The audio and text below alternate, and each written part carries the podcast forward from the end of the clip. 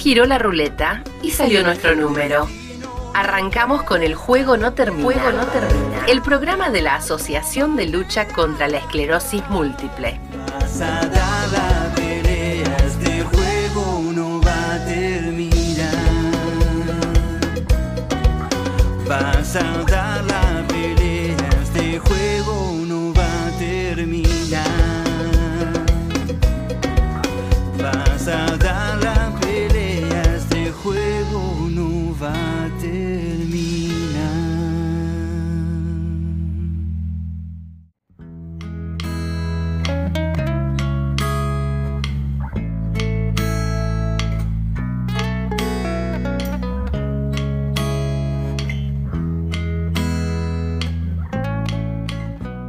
Hola, ¿cómo va? Bienvenidos, gracias por acompañarnos en este juego No Termina tan especial. Estamos arrancando mayo, el mes más lindo para nosotros, el mes en el que nos movilizamos, el mes en el que reflexionamos y hacemos visible la esclerosis múltiple.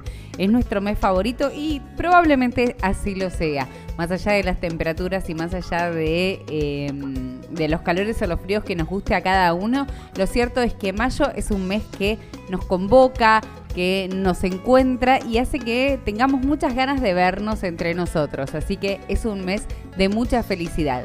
En la página de Alcem, de la Asociación de Lucha contra la Esclerosis Múltiple, ya se están llevando a cabo diferentes actividades y una de ellas tiene que ver con la conexión que establecemos cada uno de nosotros con la esclerosis múltiple. Te invito a que lo recorras, a que veas, Carla Grosso estuvo dando un taller durante la semana pasada para pacientes y para personas de la asociación que tuvieran ganas de, eh, de compartir en redes cuál es su sensación, qué es lo que les pasa con, con, la enfermedad y cómo conectan de la manera positiva, cuál es el propósito tal vez que encuentran a la hora de manifestar la esclerosis múltiple y a la hora de vivir con ella. La verdad es que a veces se hace muy duro, pero encontrar esos placeres en los que desconectamos con la enfermedad y conectamos con la vida, conectamos con la vida normal, conectamos con el gustito de los momentos son tal vez de los momentos más apreciados y más lindos para nosotros que son tesoros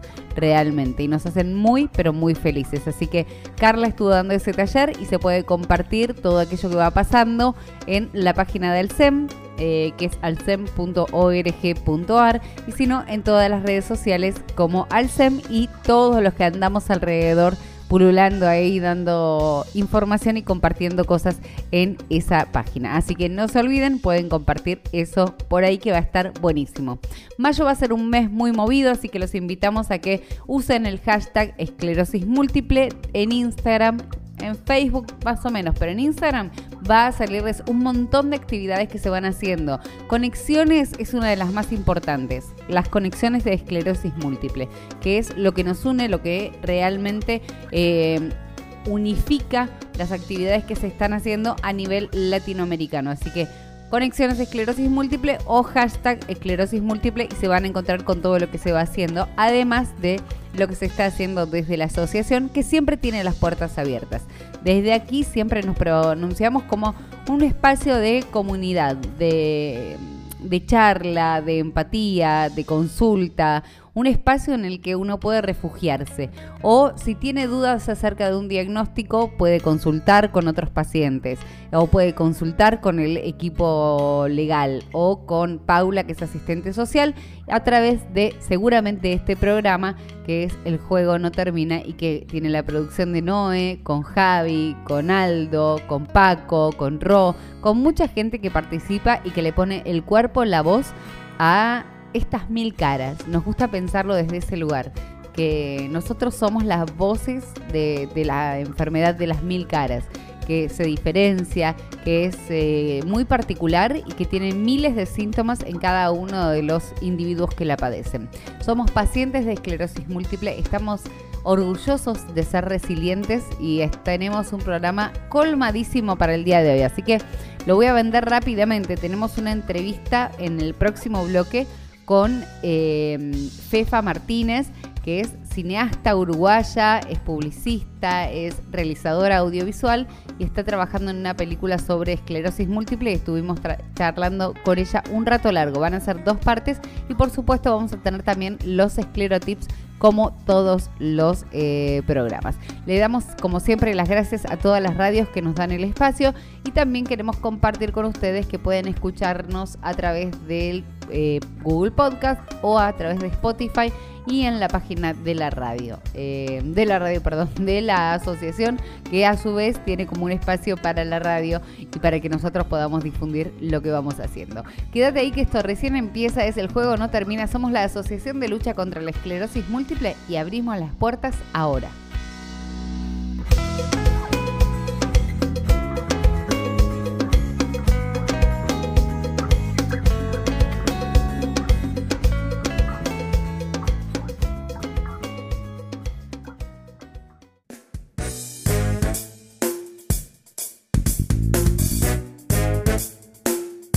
Hablamos, vivimos, nos divertimos y a veces hasta nos ponemos un poco serios.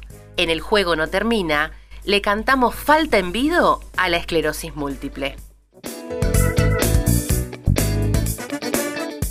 En este bloque lo prometido es deuda. Vamos a compartir la primera parte con eh, de la charla que tuvimos con eh, Estefanía Martínez, Fefa Martínez. La verdad es que pegamos mucha onda. Es súper, súper simpática. Es mamá de mellizos de tres años y medio. Así que a correr se ha dicho con Fefa, eh, que tiene muy, muy buena onda y que sabe mucho. Está trabajando en una película sobre la esclerosis múltiple, así que compartimos la primera parte de la entrevista con ella. Fefa, eh, ¿hace cuánto que estás diagnosticada? En 2018 me diagnosticaron. Hace poquito. Viste que uno tiene como, como el recuerdo como un cumpleaños, ¿no? Sí, sí, es, y aparte es, la, es como la introducción al mundo de la esclerosis múltiple. 2018 coincidió con, con los mellizos o los mellizos son más recientes? No, no, no, no, los mellizos son de 2019. sí, en realidad yo, el, el diagnóstico fue como un mojón en mi vida. Por un lado, en ese momento...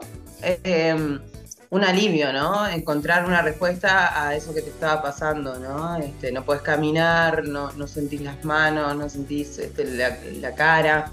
En ese momento fue como, bueno, ahora hay una respuesta y de repente hay un algo para hacer y cuando te encontrás con qué es lo que hay para hacer en la esclerosis múltiple, no es un camino tan, tan cerrado y que uno dice, bueno, yo siempre creía que la, medicina para mí era eso, iba al médico, no cuestionaba nada, el médico me daba una pastillita y con eso se curaba. Bueno, con la esclerosis múltiple no. Entonces, em, a mí me, hizo como abrirme un poco de, primero de empezar, por ejemplo, a ser una persona este, que toma decisiones en cuanto a la salud de, este, y a la medicina, eh, y después reformular algunas cosas en mi vida y una de ellas fue tipo, bueno, yo me dedico solamente, a mí me viene el empuje, en ese momento yo estaba trabajando muchísimo y, mi pensamiento fue, yo solamente me dedico a trabajar, eso es lo que quiero, ¿no? y, quería ser mamá, y bueno, busqué uno, vinieron dos. Es que es como un, un baldazo y hablas vos de, reformular. Vos sos eh, creador audiovisual, así que todo, todo pasa, bueno, nos pasa a los que comunicamos, que cuando tenemos semejante bola de, información, necesitamos como transmitirla de alguna forma. Total. La función de compartir y de, y de encontrarse con otros testimonios que son enriquecedores. En algún momento, yo creo que los procesos por los que uno va pasando tienen que ver con el momento en el que uno está preparado para comunicar, para participar, y cada uno de nosotros pasa por distintas etapas. En tu caso, terminás ahora, es muy reciente tu diagnóstico. A vos te debe parecer mil años, pero yo estoy diagnosticada desde el 2008. Así que para mí es como, hace, yo soy una vieja conocida de, de la enfermedad, entonces todo lo que me vas diciendo son procesos que, por los que todos vamos más o menos atravesando, que es reformular la vida. Y, y tú reformular la vida tuvo que ver con una de las cosas más valientes que es animarse con una enfermedad crónica recién diagnosticada, en la que hace unos años, ya no, pero hace unos años lo primero que te decían era no tengas hijos, no tengas. Claro. Y ahora ya se piensa diferente. ¿Te animaste por ahí a uno de los tabúes más grandes que tiene la enfermedad? ¿Cómo lo atravesaste? Mira, yo al principio creo que fue para mí un arrojarme la vida y fue como, ta, yo creo que el mundo, hasta ahí creía y estoy convencida de que el diagnóstico no me cambió la forma de ver, yo creo que la vida es preciosa y entonces era, si yo tengo la posibilidad de darle vida a alguien, ¿cómo voy a no darle ese regalo? Era un poco también el miedo de, de qué va a pasar en un tiempo, lo tengo que hacer ya, era como un poco eso y después me vino una culpa terrible de decir, ¿qué hice? Soy una egoísta, tengo una enfermedad degenerativa y traje dos niños al mundo. O sea, son procesos como muy, muy duros porque, claro, a veces ves de- desde un lugar y de repente te cae otro completamente distinto. Estoy convencida de que eso fue solamente un proceso y fue un error verlo así, ¿no? Es que en realidad, bueno, que compartimos, en general tratamos de hacer desde, desde aquí, eh, compartir más testimonios que, que entrevistas, porque, porque sentimos a veces que las entrevistas, yo te puedo preguntar, bueno, ¿cómo fue tu formación profesional y cómo, cómo empatizaste y cómo formaste? Pero en realidad vos primero sos una paciente y cuando uno se convierte en paciente de esclerosis múltiple, puede ser un montón de cosas, pero primero es paciente de esclerosis múltiple y a partir de ahí, como que se define el trabajo, eh, la maternidad, eh, cómo uno es como amiga, la empatía con los diversos síntomas que van apareciendo, eh, una, la compañía de una pareja, el tener o no una pareja, la familia. Es como que el mundo se convierte en una cosa diferente. Y en tu Sí. caso la maternidad, primero la culpa, nada, ninguna culpa. Ninguna culpa, no hay nada más No, maravilloso. porque además después hice como una exploración. Yo cuando, cuando fui diagnosticada al tiempito, cuando me, me enteré que tenía que recibir la primera medicación con, con inyectables, empecé terapia. Y después en, en terapia justamente llegué a esto de que, bueno, nada, si, si vemos así traer al mundo a cualquier hijo sería un acto de alguna forma egoísta. Claro, es que so- muchas fuimos más falta que dijimos, no, no, claro, no, yo no voy a traer hijos de este mundo hasta que el instinto, no sé, las que tienen, las que no lo tienen, es absolutamente respetar el deseo de tenerlos como el deseo de no tenerlos, pero los que tuvimos, quisimos tener hijos, eh, lo pasamos por encima, por ahí es una celebración de la vida en definitiva. ¿no? Total. ¿Qué síntomas aparecieron al principio y cómo terminas en tan poco tiempo?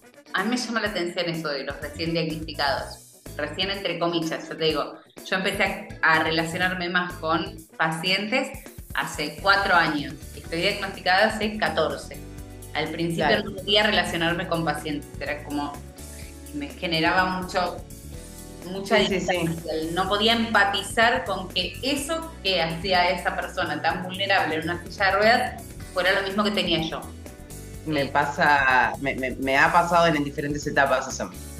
Pasa esto y, y no, no es vergonzante ni nada, pero uno mira y dice, Bueno, mira, yo tengo, en, en el proceso que yo empecé a, esto de, de- que creo que es a donde ibas, de por- cuando yo hago el encuentro con los otros para la película, eh, eh, yo me encuentro con, con Martín, que es la primera persona, que es un amigo de, de mi pareja, este, que, que se decía como, eh, estaba en Uruguay como medio el secreto entre el círculo de ellos de que tenía esclerosis, pero bueno, nadie sabía. Este, Martín fue muy generoso, enseguida se prestó a hablar conmigo. Y eso que vos estás contando me hiciste reír porque nosotros tuvimos un momento con Martín, él es muy honesto y es, un, una persona como muy inocente. Entonces en una de las conversaciones me dice algo como, no, porque a mí a veces me impacta ver personas en silla de ruedas. Y yo dije, ay, a mí me pasa, pero nunca lo diría porque me parece como aberrante. que- Y, y claro, después entendí con él como, bueno, no, son procesos y está bien aceptar que, que uno le tiene miedo a eso, no es nada contra esa persona, es el miedo de la proyección. Tal cual, tal cual. Es eso, el deterioro cognitivo, hay ciertas cuestiones que nos pasan a todos que eh, hasta que te encontrás diciéndole, bueno, el mayor fantasma que es la silla de ruedas a alguien que está, con silla, está en una silla de ruedas, y uno dice, me la mandé. La verdad me la mandé. Pero ves que lleva una vida feliz y que Total. vida y que la verdad tiene mucho que ver el tiempo de diagnóstico que tenga cada paciente. Eh, vos ahora estás con Revit, con Interferón. No, eh, ahora estoy sin tratamiento. ¿Estás sin tratamiento? ¿Por qué estás sin tratamiento? Porque en Uruguay tenemos una situación en la que tenemos solamente tres medicaciones y, y bueno, nada, eh, realmente con el tipo de, esclerosis que tengo, están dudan, dudaron en un principio si pasarme a, lo que hay Y ahora, bueno, me aconsejaron pasar, pero la verdad que conociendo e investigando que hay otras cosas en el mundo, me indigna mucho subir a una categoría de una droga que no, no tendría que ser, o sea, que yo tendría que tener el acceso en mi país a la droga que necesito.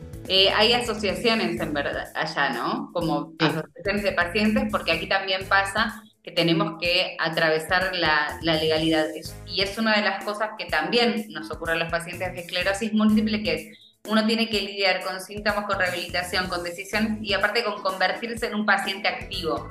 De tomar decisiones y decir, no, esto no lo quiero, pero, te- pero hasta hace cin- 25 años era palabra santa la del médico y el ser un paciente activo implica decir, esto lo quiero, esto no lo quiero, esta medicación la acepto y esta no, y por la que yo quiero la voy a tener que pelear. Así que seguramente, Fefa, te- si tengas que pelear a través de una asociación, recurso de amparo. Total, acá, acá tenemos a, a Emur, que la verdad que son personas increíbles que están desde el día uno, bueno, esto de, que no me quería vincular al principio, a mí me pasó, me pasó que necesité enseguida conocer, eh, por ejemplo, conocí a Martín y, él me dio una paz de, bueno, se puede vivir con la enfermedad. Yo en un momento era como, ¿y, ahora qué hago? Eh, Se terminó. Eh, bueno, escuchar a Martín me, dio mucho de, de- de eso y entonces decidí con lo que yo hago este, dar lo mismo, ¿no? Hacer una película con diferentes testimonios, que en realidad la película aborda cada uno de los, de los miedos que yo tuve y, salgo a buscar una historia que, que enfrente ese miedo, el miedo de la discapacidad y entonces voy con una persona en silla de ruedas, el miedo este, de- del deterioro cognitivo y voy con una persona que esté, esté viviendo eso pero, pero sí, eh, eh, eh, más allá de la película y de ese encuentro que fueron los que yo decidí hacer, en un momento de Moore se me acercó porque ella es enseguida que, que- que se enciende la alarma del diagnosticado, está al lado tuyo para ayudarte.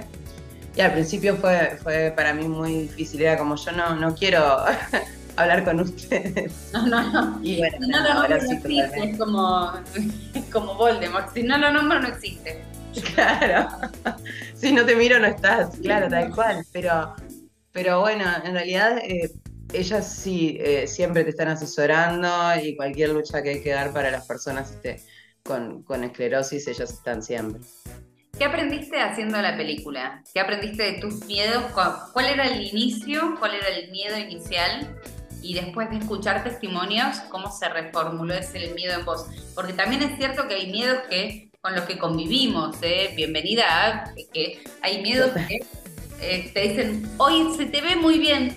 Sí, ya sé, pero mañana yo no sé cómo voy a estar. La verdad es que no tengo la más pálida idea. Llámame mañana. Vamos viendo. Y vemos. Porque claro, es un vemos permanente.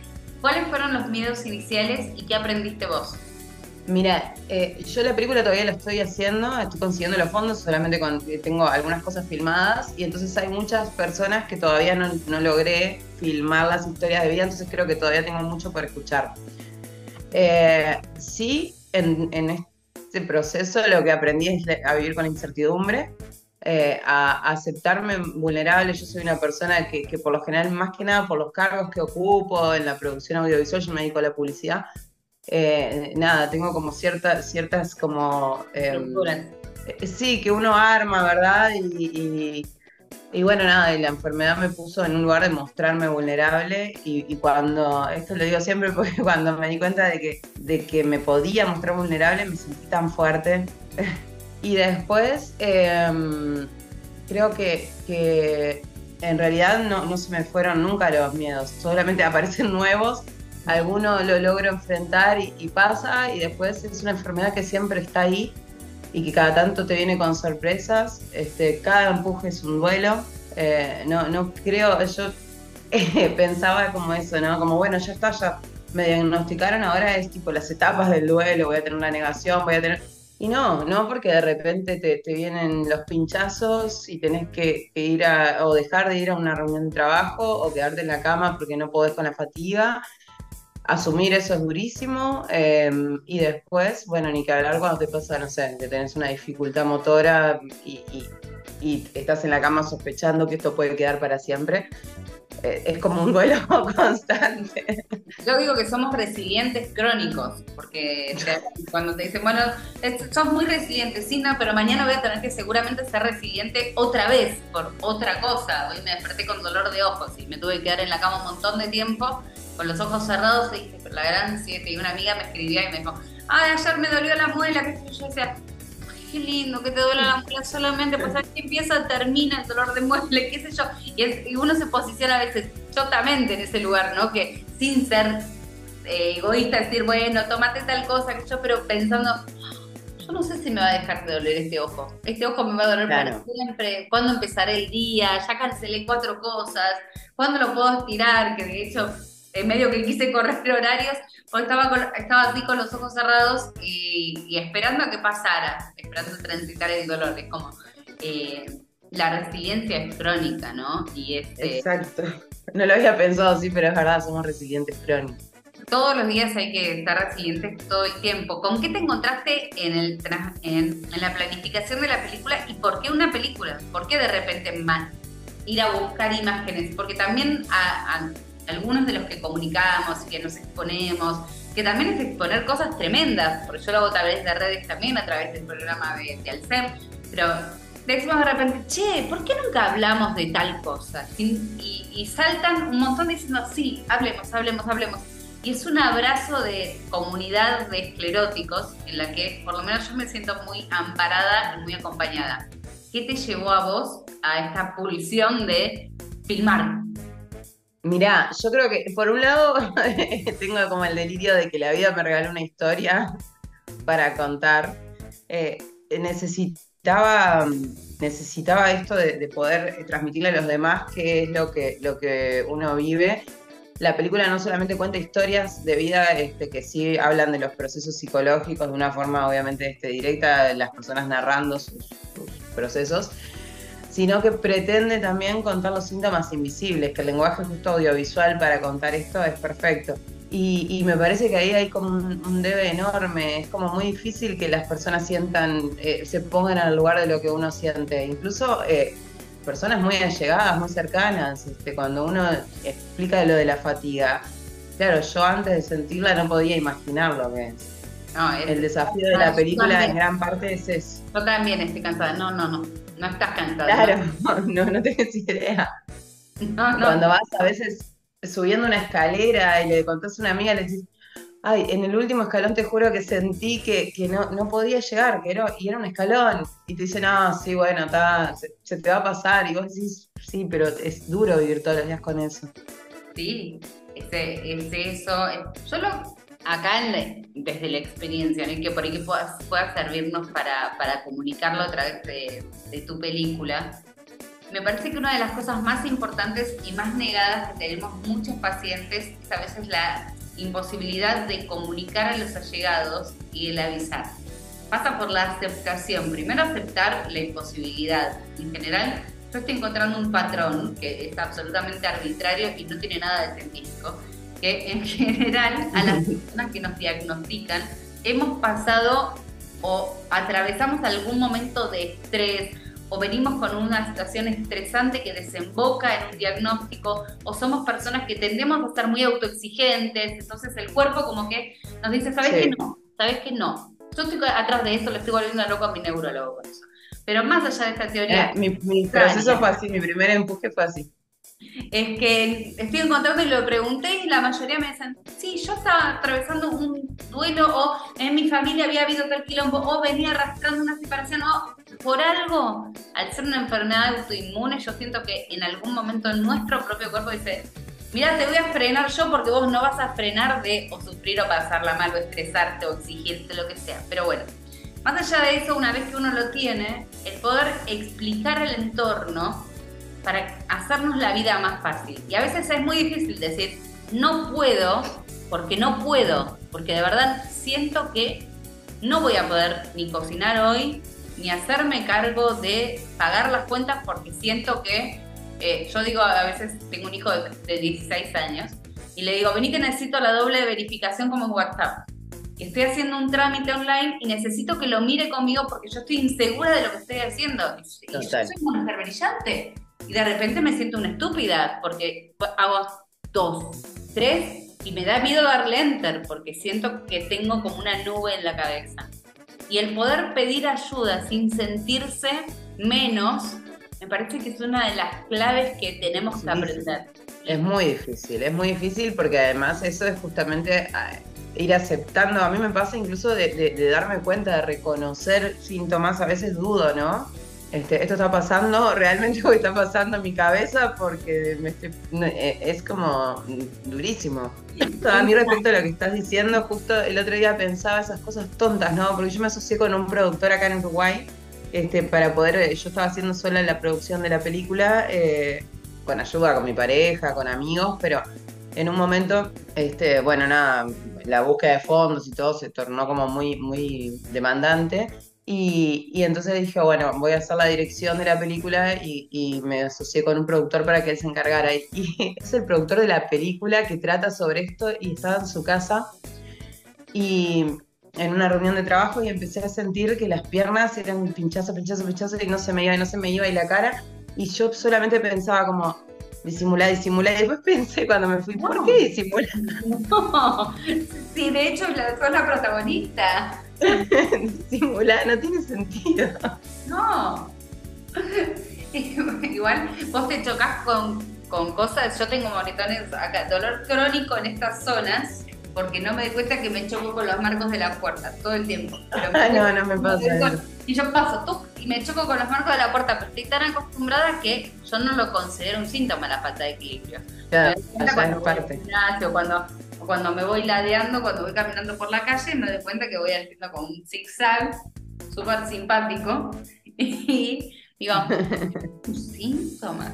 Y, también descubro en esta comunidad que te va a pasar hablando con pacientes que descubrí síntomas que vos no sabías que eran síntomas, que de repente uno dice, pero el tobillo se me duele como si tuviera un esguince, raro, y después se va y a los tres meses aparece de nuevo y es como, otra vez me esguince, yo no soy tan deportista, es como, no, eso es un síntoma, ah, ok, o preguntarle al neurólogo, estas, estas sorpresas que si vos podés manifestarlas a través de lo audiovisual, está buenísimo porque no es vulnerabilidad, en todo caso es, ¿sabes qué? Yo tengo 70 superpoderes, uno de ellos es levantarme a la mañana.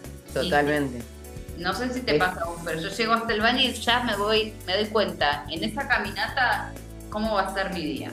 Sí, sí, sí. en la- eh, eh, bueno, el, el tema de despertar, yo siempre le cuento a mi pareja, le digo, es, me, me cuesta muchísimo cada vez más y, y cómo uno va despertando las manos, las piernas y, y eso te marca tal cual cómo va a ser el día. Me, me resulta súper importante sintetizar en, en una película eso también para, para...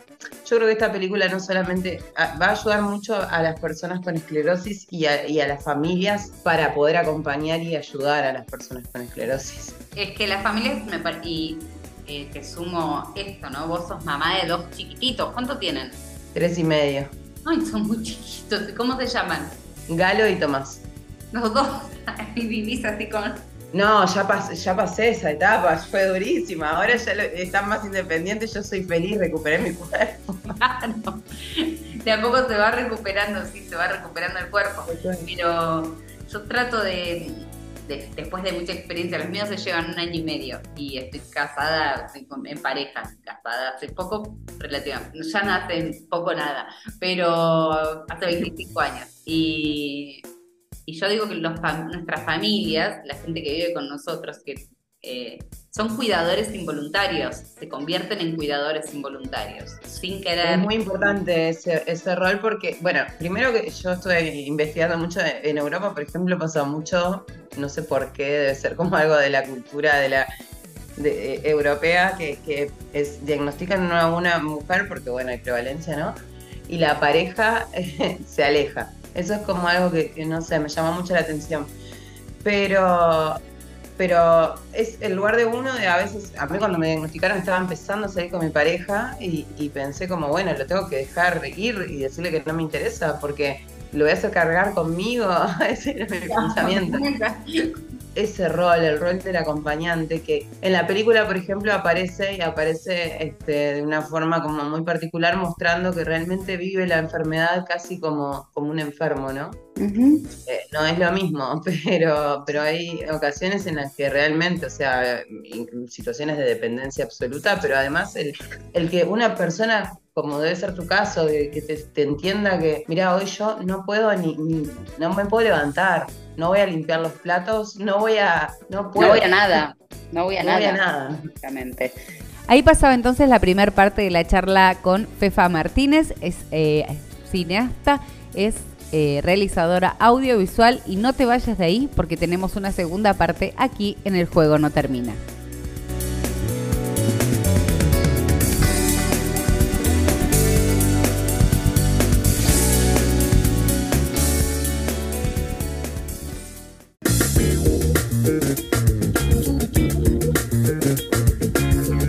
Somos el hombre araña, pero nos colgamos de las redes. Encontranos en Instagram, YouTube y Facebook como Alcem y en Spotify y Google Podcast como El Juego No Termina. Continuamos en el juego no termina y veníamos charlando con Fefa y los que se quedaron ahí medio colgados con ganas de más, bueno, tenemos una segunda parte de la entrevista de la charla con eh, fue una charla porque planteamos una entrevista, pero en realidad nos fuimos relajando, nos fuimos haciendo medio amigas, así que con Fefa la pegamos re bien. Disfruten la charla con Fefa, que esta es la última parte. Y así como yo tuve esta suerte porque nos hemos educado en la enfermedad, hay muchas mujeres solas y es lo que vos señalas, muchísimas mujeres solas de mediana edad que están como a la buena de Dios, casi. Sí, sí, porque, porque es muy difícil eh, eso, en- entender y empatizar este, con lo que está pasando. Incluso yo creo que muchas veces no debe ser de la maldad de te, te, te, te subes- si no, te subestimo, sino como de una cosa de, de- hasta de descreer, ¿no? Eh, muchas veces pasa. A, a mí incluso me, preocupa mucho, acá en Uruguay conozco mucha gente que, ha perdido el trabajo o, se le ha complicado tener trabajo diciendo, o sea, mucha gente que eh, oculta el diagnóstico. Eh, yo fui, tuve una suerte tremenda, trabajo en un ambiente que es como bastante difícil, complicado, es la publicidad. No tuve tapujos en decirlo en ningún momento y, y el contrario de lo que yo podría como esperar de un ambiente así tan, tan exigente y eh, fue nada, lo único que recibí fue apoyo siempre. Es, es importantísimo. Acá también pasa que hay mucha gente que lo oculta y hay mucha gente que, eh, que tiene que dejar de trabajar progresivamente eh, cuando tienen un trabajo de, en relación de dependencia. Hay muchos independientes que podemos seguir trabajando de lo que nos apasiona Claro. y, y pasa por ahí lo que te pasa a vos con la película, que a mí me pasa esto de decir, bueno, eh, todo lo que yo canalizo a través del SEM por fuera de mi trabajo independiente como periodista, ¿qué le encuentro a esta enfermedad? ¿Qué le encuentro? Y, y en comunicarla le encuentro el propósito. Así como vos decís, bueno, yo sé, me tocó para contar la historia. Bueno, por ahí a mí tocó- me tocó también para comunicarlo, para que sea fluido, para sacarle un montón de caretas y que lo hablemos a, a calzón quitado y, que podamos empatizar entre todos y, aprender entre todos. Entonces, eh, lleva tiempo y está buenísimo. Pefa, eh, vas, eh, hay un corto de, de Alcem que, que vamos a estar compartiendo seguramente en las redes para, para este mayo naranja que, que nos es muy especial a nosotros ¿ah? y que nos gusta mucho eh, compartir. Eh, ¿Dónde podemos encontrarlo y cuánto tiempo le va a llevar a la película?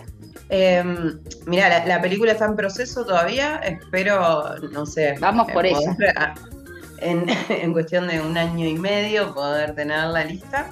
Eh, yo ahora que me hice esta asociación con este, con este productor, y confío en que, en que se viene.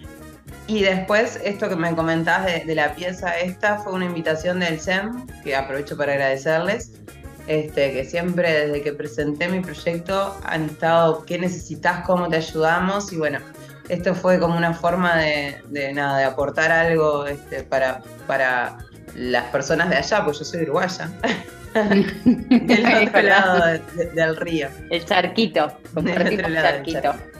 Pepa, eh, vamos a estar compartiéndolo en este, en estos días. Es hermoso, se los recomiendo a todos, porque yo ya lo vi. El privilegio que uno tiene. Eh, es hermoso, realmente es, es muy empático. Es un gustazo conocerte y vamos a seguir en contacto. Así que está bienvenida a la comunidad. Somos una comunidad simpática, linda, nos queremos, nos abrazamos, nos reímos de lo que nos pasa y, y con el amor y el amor siempre, siempre como que se transita mucho mejor. Cualquier cosa, vos chiflás y decís, esto es un síntoma y seguro que va a haber un montón que te diga, sí, digo, ah. No me abras, no me abras esa porque mirá que estoy todo el tiempo, che, pero para. Es que estamos, estamos todos medio. Che, eh, bueno, yo ahora la última que me di cuenta es que estoy perdiendo mucho la memoria. Entonces a mis amigas más allegadas, a mis cercanas, digo, no me dejes olvidar. Y una me dijo, me voy a tatuar esa frase porque me encanta. Y yo le dije, tatúatela si querés, pero es como, pero no me dejes olvidar en serio. Pero, pero decime cómo era porque ya me olvidé.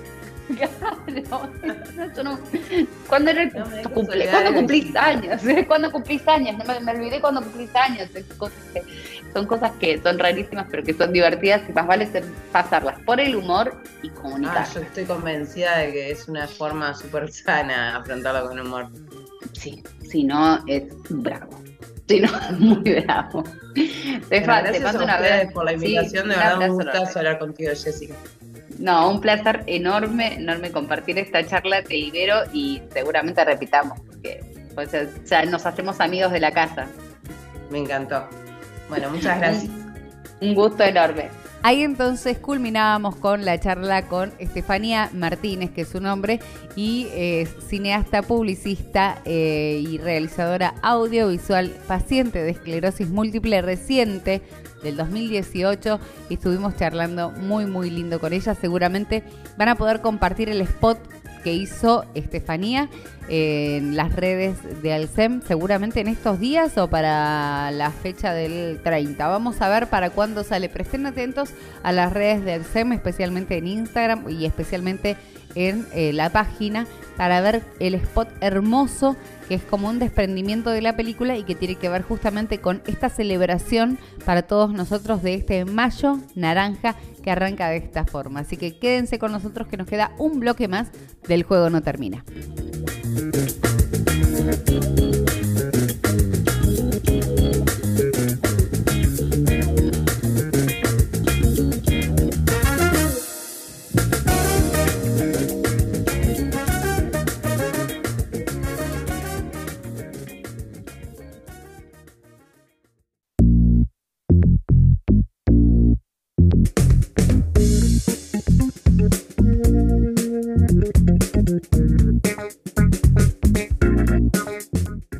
De síntoma en síntoma. Conoce lo que nos pasa de primera mano.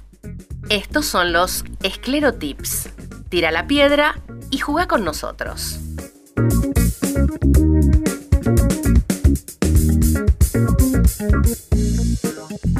En este último bloque de El Juego No Termina, vamos a meternos con este mayo tan especial para nosotros en el que no pueden faltar los esclerotips de Paco. Paco, Hola, hola. Este, sí, ya llegó mayo, ya este de pronto y en un abrir y cerrar de ojos el año ya avanzó lo suficiente como para decir que estamos llegando ya casi a la mitad del mismo.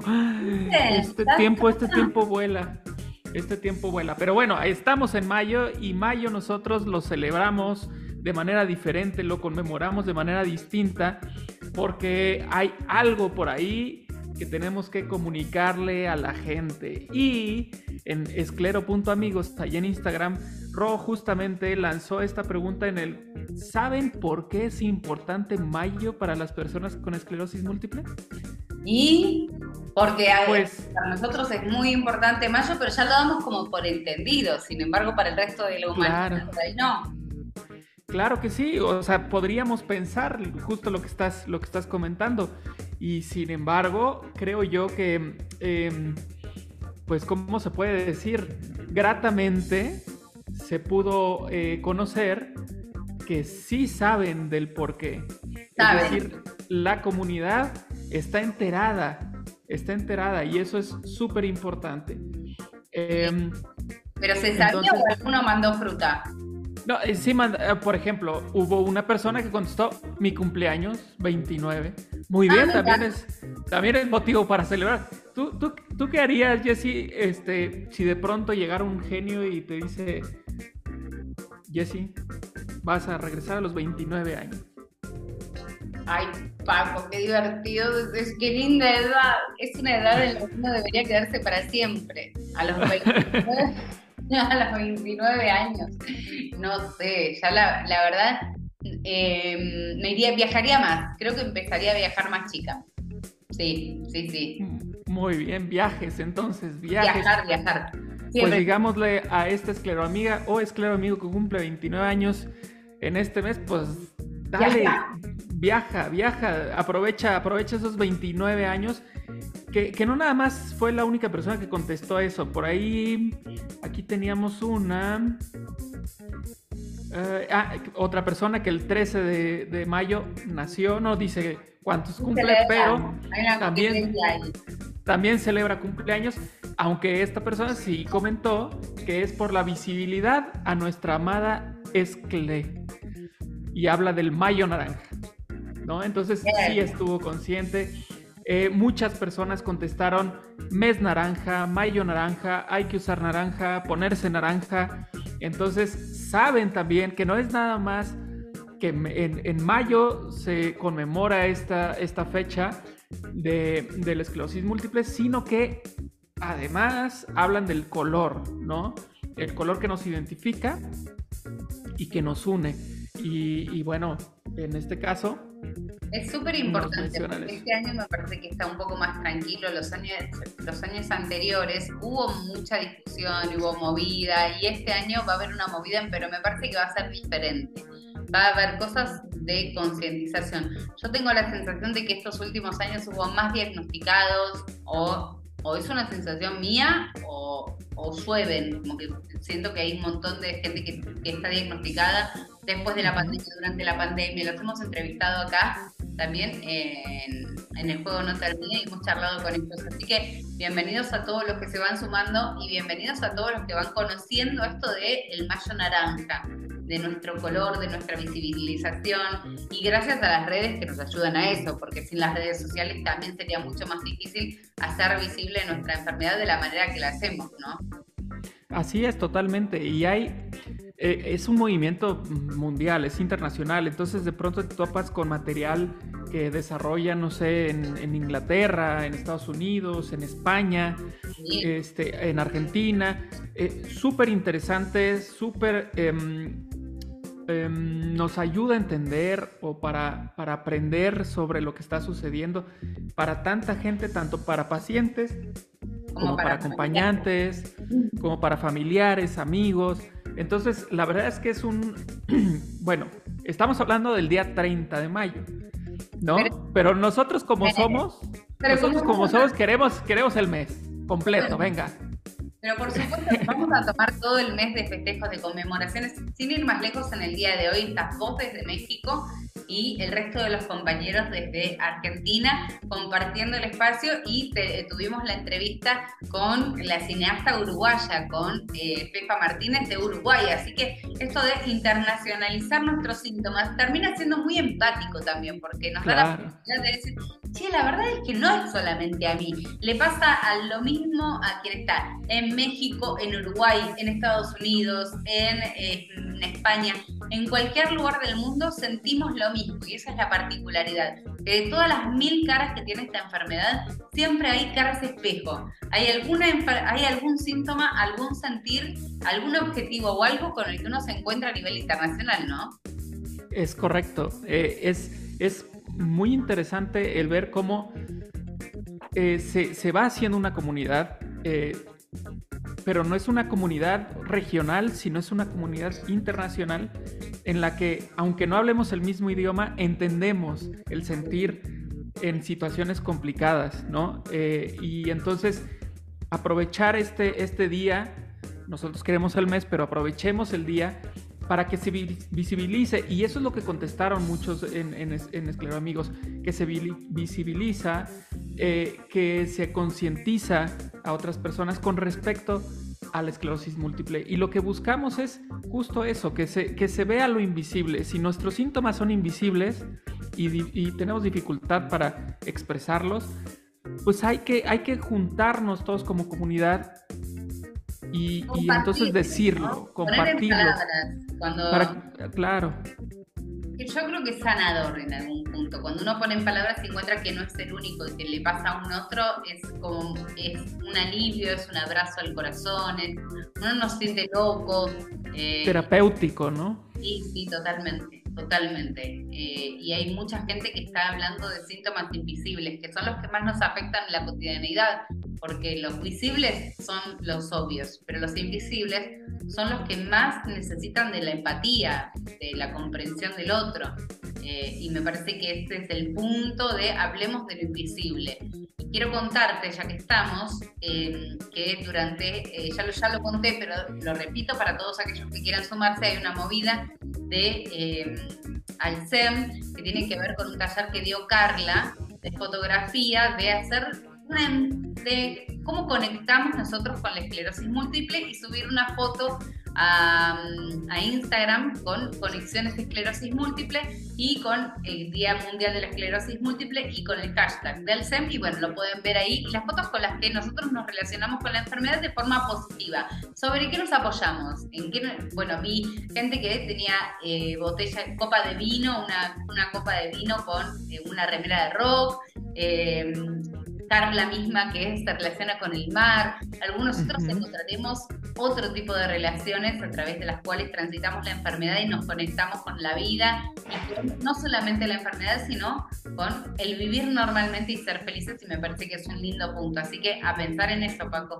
Correcto, sí, yo estuve en esa, en esa reunión y por ejemplo ahí también había otra persona, una mujer que es artista visual y ella se expresaba mediante su arte, ¿no? Entonces, cada quien conecta de manera distinta, pero lo importante creo es justo lo que comentaste de, de manera positiva, o sea, hagamos esto con un talante positivo que nos ayude a levantar el ánimo a nosotros, a nuestra comunidad, ¿no? Este, darnos ánimos. Sí, totalmente. Para darnos ánimos tenemos todo este mes, así que quédense. eh, les agradecemos a todos, a, a la gente que estuvo participando en el programa del día de hoy, a los que van a estar participando en todo este mayo naranja en el que vamos a disfrutar mucho y en el que vamos a estar hablando mucho de los síntomas invisibles. Súmense a visibilizar de cualquier forma porque siempre es positivo y siempre es, es sumar a esta comunidad. Esclerotips para la semana que viene, ¿dónde? Claro, vayan a Instagram.